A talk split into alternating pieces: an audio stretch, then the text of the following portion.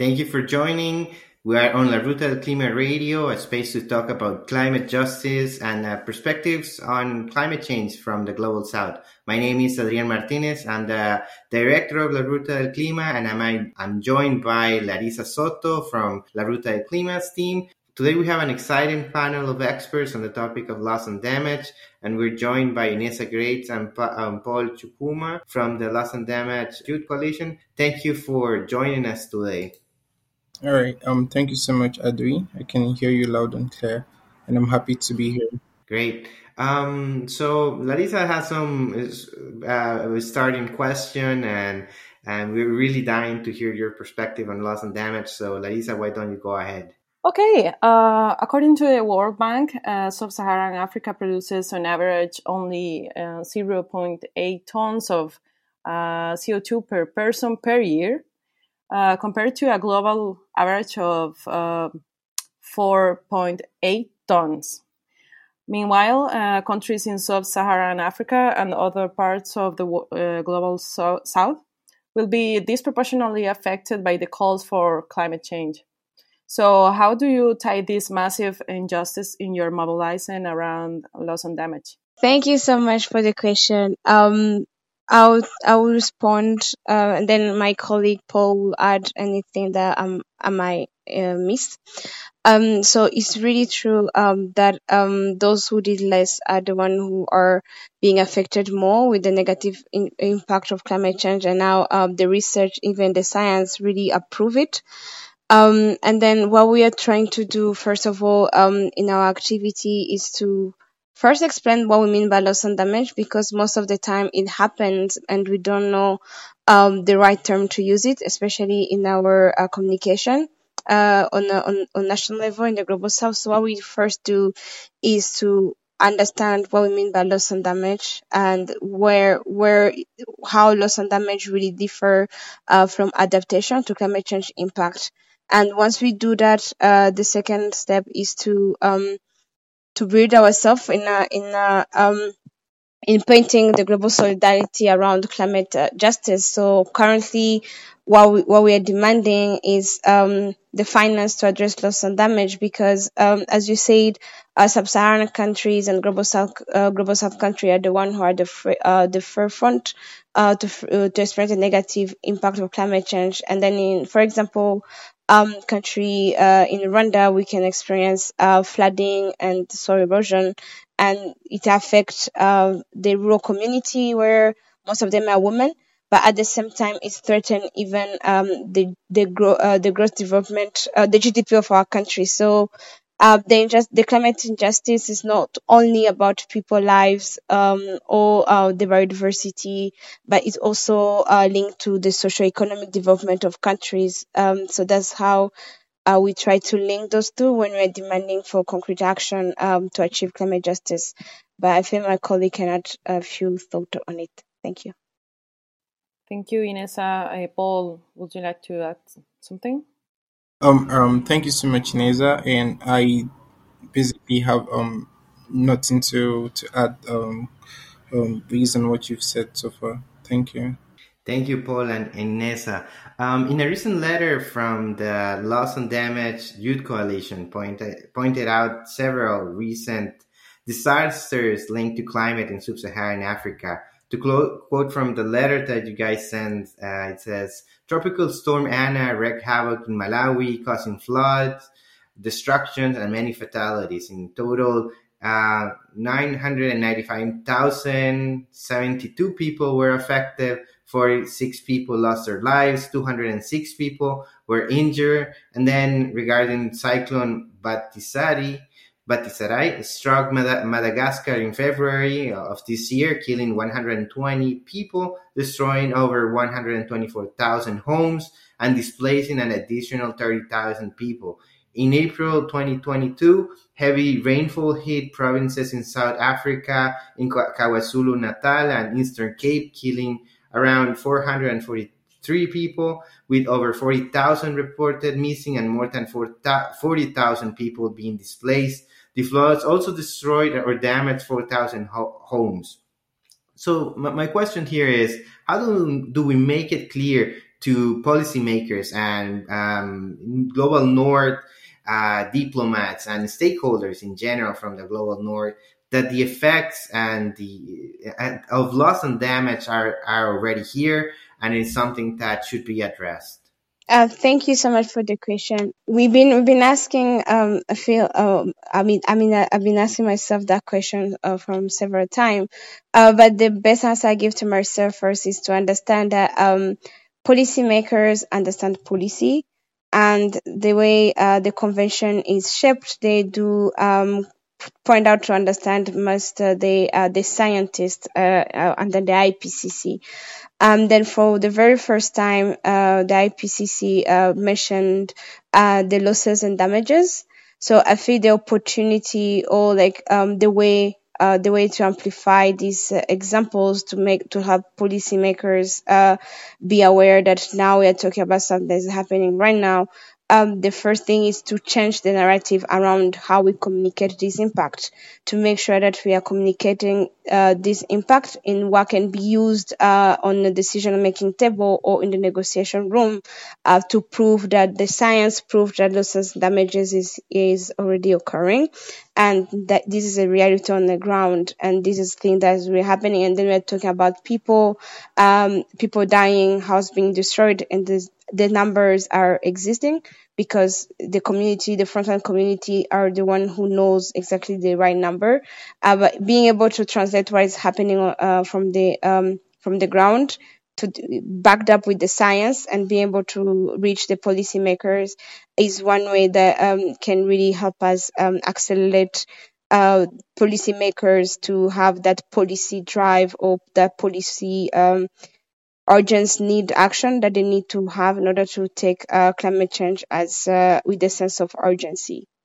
Um. So, like Ineza rightly pointed out, um, most times it's not necessarily what's said, but how it's said. Um, and that's one thing um, that's really important at this point is really um, reconfiguring these messages, not really changing its essence or the need for urgency, but um, redesigning it in a way where the policymakers can actually um, comprehend because they have their own construct of um, they have the way they reason they have the way they put facts together and they have the way they come to decisions. Um, so um, we who are actually calling them out to take action or to consider what the science has actually made clear um, we also have a job to do in terms of reconfiguring that message um, in a way where we both can communicate, both the policymakers and also um, the youth um, advocates who are actually calling them out to take um, urgent actions around loss and damage. Yeah. Thank you. And by the way, about your work, um, um, one of the interesting aspects of the Loss and Damage uh, Youth Coalition is their emphasis on storytelling. Why is this important that lived experience of loss and damage at the front lines of the climate crisis, uh, crisis is shared? Yeah, so storytelling is actually um, really important um, when we try to communicate this. Because um, when we tell stories, we try to persuade the emotions of our listeners. Because we are not just saying the science says is 14 or 15 or bringing figures but um, through storytelling, we are actually able to communicate this impact in a way that is understandable. We're trying to connect to the emotions of the listener. You're trying to conjure images that um, resonate with the way the person thinks or that kind of has um they can really understand like that's the goal of storytelling. Um so you have a clear understanding of who your audience is and then these stories are designed in a way um they can actually understand. So that's why storytelling is really important because the figures might sound abstract right? Um you might just say 14,000 people has been um, impacted by climate change, um, but then it might not have as much impact as when there is um, clarity, a, pi- a picture is painted and you try to connect to the emotions or you try to connect to you try to connect to the the, the, the audience or the person you're trying to um, pass the message across to through media that they can really understand or that's readily comprehensible to them. So that's why um, storytelling is really important and an integral part of what we do at the Loss and Damage Youth Coalition. Thank you, Paul. I think that's super important. Uh, sometimes uh, when, when we're talking about loss and damage, there's this fixation about numbers, but then we put the numbers or we try to put them, and it sort of does not have as the same effect uh, as telling the stories of people and those who lived through the impacts of climate change. And on that note, Ineza, you were recently quoted saying that youth should be included at every stage from the policy making to project implementation. Youth voice matters. You see, and you simply need to actually listen and risk investing in our solutions. So, um, why is it important to put youth voices at the front and center in climate governance processes, especially regarding loss and damage? Um, thank you so much. Um, so, for me, um, right uh, in this generation, young people, um, we are first of all connected because we um, because we understand uh, that we are all living un- under one planet. That is that is also the reason why um, in the climate justice move, movement, young people, whether from the global north or the global south, we are all demanding uh, the same. Um, we, ha- we have this the one request that we are demanding for the uh, global leaders. And then when you look how uh, the system is structured, um, young people voices are not fully reflected because depending on which country you come from, uh, your approach can be tokenistic or your approach can be valuable uh, as a young person in the process. Um, when you look on the data and you find out young people, we are like the highest number of population, but yet we are nowhere to be found, and we are going to be left with the all um, the imbalance action that happened in the past. So it's really actually, for me, I feel like it's logical for including young people to be to start shaping their action today for a better tomorrow. And this doesn't mean that young people um, are waiting to start acting today when uh, global leaders are going to uh, give them opportunity to do so. Because uh, when you look on the news, uh, youth are trying to do their best in their own local context or global context to make sure that we are able to have a tangible hope being uh, provided to our community because we we feel connected with the drama because we I think um, we are the generation who are suffering the most. So we are the generation who are living uh, in the era where uh, the extreme weather events are much more frequent on a higher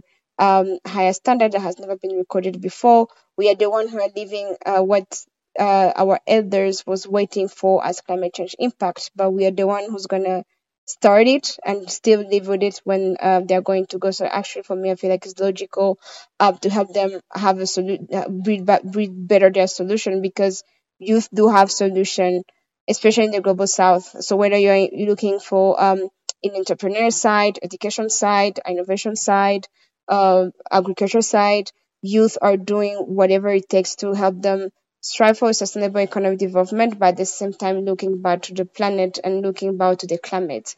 Uh, that's why it's really um, it's take, taking the risk to invest to invest in what the youth are bringing on the table solution is is uh, is the wise um, step that the global leaders can take. Thank you, Nessa. And before uh, we move on to talk on to talk on the SB fifty six, I want to welcome Eva Peace, also from the Loss and Damage Youth Coalition. Thank you for joining, Eva.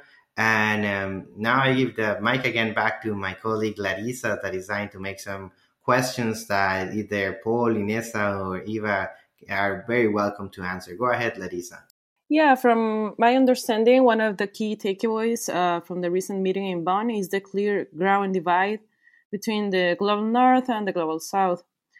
Why do you think uh, the tension between rich and poor nations continues to intensify? So I think yes. I would I would pick off from the the follow up question, which I I wasn't able to answer because I was just going off and coming back.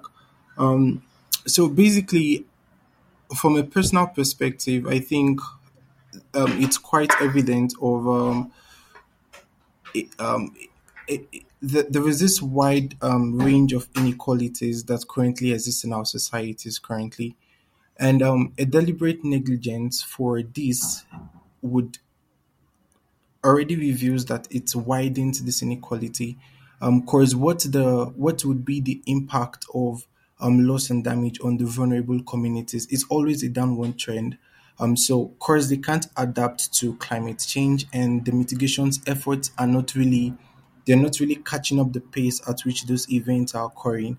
Um, so they are exposed um, deeper to the impact of climate change. So they experience loss and damage. So the disparity between these societies already exists. And um, when we or not we, when those people or the, the global north, for example, whom we turn to at this point for urgent response to the impact on vulnerable communities, kind of neglect these um, these requests, um, the, the only direct or proportionate response um, or impact on the local community is this widened um, um, kind of widened um, uh, uh, uh, inequalities between the both of them. So, for example, um, kind of highlighted um, when you have the flooding, for example, in a local community in Nigeria, for, um, there is no adaptation um, kind of mechanism on the ground. So they experience the brute impact of that occurrence. But if you move over to Germany, for example, that might not be the case because there might be early warning systems or there is um, more like this bulk reserve fund that's available for them to rapidly adapt to that particular event. So the negligence for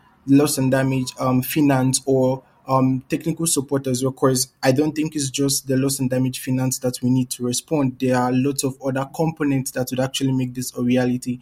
So the negligence of um, the construct of loss and damage, including its finance, is just one huge factor in expanding the already existing inequalities between both communities, um, looking at the global north and global south, and also marginalized communities in various parts of Africa and also other parts of the world as well. So that's like um, how I see the, uh, the, the impact of loss and damage in widening the inequalities between um, different societies um, in the world. I think for my side, I say that I think there is lack of understanding or solidarity. We are living in different contexts. For us, global south, we are also we are lacking capacity and resources. So our priority right now is to be able to, but we are lacking resources, but are also facing the climate change impact. We are at the front line of climate change impact, which is a different scenario for developed countries. The impacts they are facing, the way they deal with it.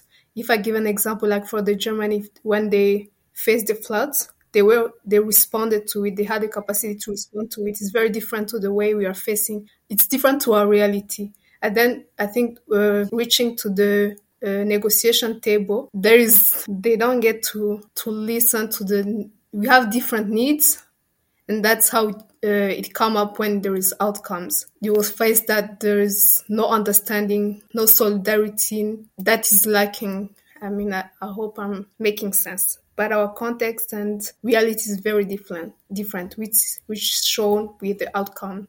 No, you, you make total sense, and I, I think that's um, one of the biggest uh, sort of challenges is not only that most negotiators from the global north haven't seen or their families have not lived through the direct impacts of climate change so it's um, very hard to for them to dimension what we're talking about and then there's also all the privilege and resources that they have that um, many of us, uh, many of our communities in the global south don't, and then having to deal with loss and damage on this context, it's it's sort of a whole different game. Um, but I, I, want to ask you, uh, you two, uh, you three, and please do feel welcome to just grab the mic and answer.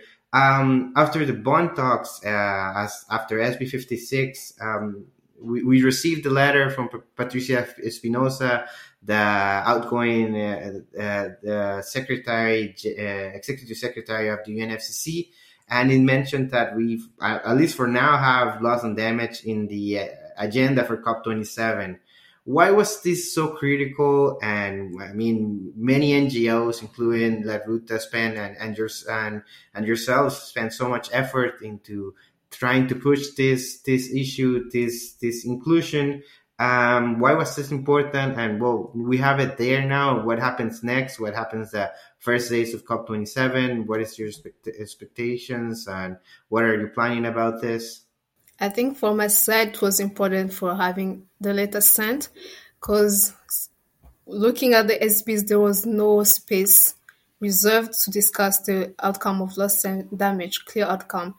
And uh, the Glasgow dialogue, as you spoke, it's have, it was like a talk and didn't provide that space to achieve concrete outcome of the loss and damage facility, to have that discussion that will deliver the outcome we need as a global south and other communities facing the climate change impact. So it's important to have that space in the UNFCCC that will provide the outcome that we need. And uh, for COP27, I hope we won't be spending much time fighting for an agenda, fight, fighting for that space only. I hope we go into actually uh, negotiating, starting to negotiate, uh, negotiate on the outcome that reflect our needs. Can I can I add on? Of course, yeah. Go ahead. and thank you. Um, uh, thanks to um what my colleague Eva said. I just want to uh, add on why loss and damage is important. Um, so technically, um, addressing climate change impact has been on a demand uh, within the convention since I think 1992. Um, but it was not really addressed. And then when we um, the Paris Agreement was uh, uh, was uh, uh, established, uh, it uh, it had it had an item on uh, Article 8 is about loss and damage, but when you look on reality, uh, loss and damage is an item that was left behind because there's no space for it. In, in the finance, there's no space of it um, in any process that's going to be able to determine um, whether we are ha- we are achieving uh, climate climate uh, uh, justice because we the world tended to focus on adaptation and mitigation. So it was really important to um, speak on loss and damage because loss and damage is the current injustice that we are facing for our generation. And in reality, loss and damage happen when adaptation is no longer possible or mitigation is not there. And and when we fail to adapt, we are increasing uh, loss and damage. So imagine uh, from 1992 uh, the world was failing to adapt to climate change, and all those losses and damages are the one we are experiencing right now. So it was critical um, to really reassure that now we are going to be able to talk on loss and damage. But again, as Eva said, we hope not to be able to talk because we want to be able to have more um, action on the ground and especially the finance to address loss and damage. That, w- that was one thing I, I wanted to add on. Thanks. I have a follow up question on that. So, what would you guys imagine that the one thing from climate action that actually kills people, that disproportionately uh, affects the most vulnerable, those that are least responsible for causing climate change, is the least developed? How how much colonization, uh, how much discrimination and racism plays into the fact that systematically for the past three decades, this one issue that affects directly the human rights and, and the lives of people has been neglected. Does it, is there a connection in your perspective? Um, for me, I think this uh, is the is the power dynamic that uh, the award was based on from the uh, from the ages, because uh, when when uh, when the loss and I mean climate change impact was uh, put forward, I think in 1992, it was uh, an attempt that was uh, um like it was a concern for small island countries, and the world failed to understand. And after now, it was global South countries but now, because climate change impact does no doesn't know any boundaries, um, now even global north countries are experiencing uh this the the the impact. But when you look on how they adapt, uh, because they have already system in place, um, the education or anything uh, that is needed for their community to be able to uh, revive back sooner and faster is already in place. But when you look um, in the global south, there's still um, like we are left behind because we are still struggling, um, not struggling, facing challenge uh, in terms of education, health, um, even economic, and every every grants of hope that we are having is being washed away uh, by soil erosion, flooding, cyclone, typhoon, and then the world is not even um, quite um, okay, if I would say, or quite ready to go back and work with the a frontline community in the global south because there's still um, this kind of a power dynamic or divergence of the what is the priority for one side and what is the priority for the other side, as uh, was mentioned by my colleague before. Yeah, um, one of the hopes for the meeting will be there will be progress made on operationalizing the Santiago network, with the hopes that this. Uh, okay, I will repeat that because I hear something. Okay, I was I was talking about the Santiago network uh, because of the one of the hopes for the meeting will be there will be progress made on on that on operationalizing the Santiago network with the hopes that this network will help catalyze technical assistance on loss and damage. Uh, but progress made on the network was underwhelming, to say the, the least. Why has it been so hard to move the f- ball forward um, about the Santiago network? Uh, what do you think about that? I think Inez, I don't know. I think what the reasons will be it's a critical issue and having the Santiago network established in the way that to actually provide uh, the technical assistance we need on the ground, it needs to be established. We don't need to rush into things, into making sure that we're just putting their network that at the end of the day won't be able to help people on the ground.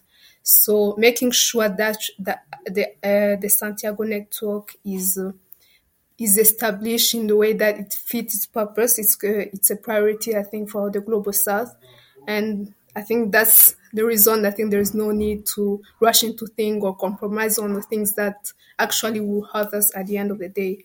So going into it, um, no need to be slow, but also step by step, making sure that it's fit for its purpose. I think it's uh, very important. All right. Before we let you go, we want to talk a little bit about COP27 that it's coming soon. Um, this year will be hosted in Egypt. Uh, it's the first time an African nation has hosted a COP since 2016. Um, should there be a heightened focus on loss and damage at this year COP27, or do you guys feel there are other topics that should be also included, or um, how do you see in terms of priority priorities um, COP27 uh, now that is focused on, on Africa? I was saying that for myself, loss and damage is priority and something that shouldn't be overlooked. But as I said, it's um, it should be given the right space and attention that it requires. There's still much to go, and this have been overlooked for years. And I think uh, with COP27 happening in Africa, it's time to give it the stage that requires and make sure that we reach some concrete outcomes. And but also, I think um, also I think adaptation also is a it's um, also an important issue for Africa, and I think it doesn't need to be compared or fight over each other. They're all important issue that needs to be given concrete outcome. So for COP27, I hope it will deliver the outcome needed and we have been calling for on loss and damage, but also on that adaptation. And it shouldn't be an issue of to be it's either adaptation or it's either loss and damage. I think they all need to be uh, to deliver a concrete outcome. Yeah, thank you. And following that, uh, about the work of the Loss and Damage uh, Youth Coalition, because in the Loss uh, Damage Youth Coalition recent letter, letter, the coalition highlighted their uh, key tasks at uh, COP27. What will uh, what will be the key indicators for you of a successful COP27? For me, it will be like the establishment of a loss and damage finance facility, and I hope also the Santiago network will be able to establish it in the way that will be helpful. I think agree on the the advisory, all those technical works that haven't been uh, achieving the SBs, uh, the role of the uh, or the role, the responsibility of the advisory bodies, and uh, the structure of the Santiago network. Actually, be able to have like an agreement on the structure of the Santiago network. On my side, I think, um, and also if we talk about I, I don't think we need to keep talking about asking for loss and damage finance. I think we should agree on the loss and damage finance facility and think of where where the finance will come from and start implementing instead of advocating trying to put things into, start to work on things. And that will be on the side of loss and damage, where finance is key and uh, the loss and damage finance facility, the a full operationalization of the Santiago network. Yeah, I, I think that's something many people agree on in terms of COP27. We do require uh, an outcome that includes the facility. And yes, I mean, the facility is just the beginning. We should be starting to talk about the finance, the structure. And in, in this note, I would like to again thank Ineza, Eva, and yourself, Paul, for joining joining us today let you know to follow the work of Loss and Damage Youth Coalition. You can visit their website at ldyouth.org or follow them in Twitter at, at Loss and Damage Youth. And also don't forget to check out La Ruta del Clima's work at larutadelclima.org and follow us on Twitter, Instagram, Instagram, Spotify, Facebook, and YouTube. Thank you for joining us today on La Ruta del Clima Radio and have a good one. See you next time.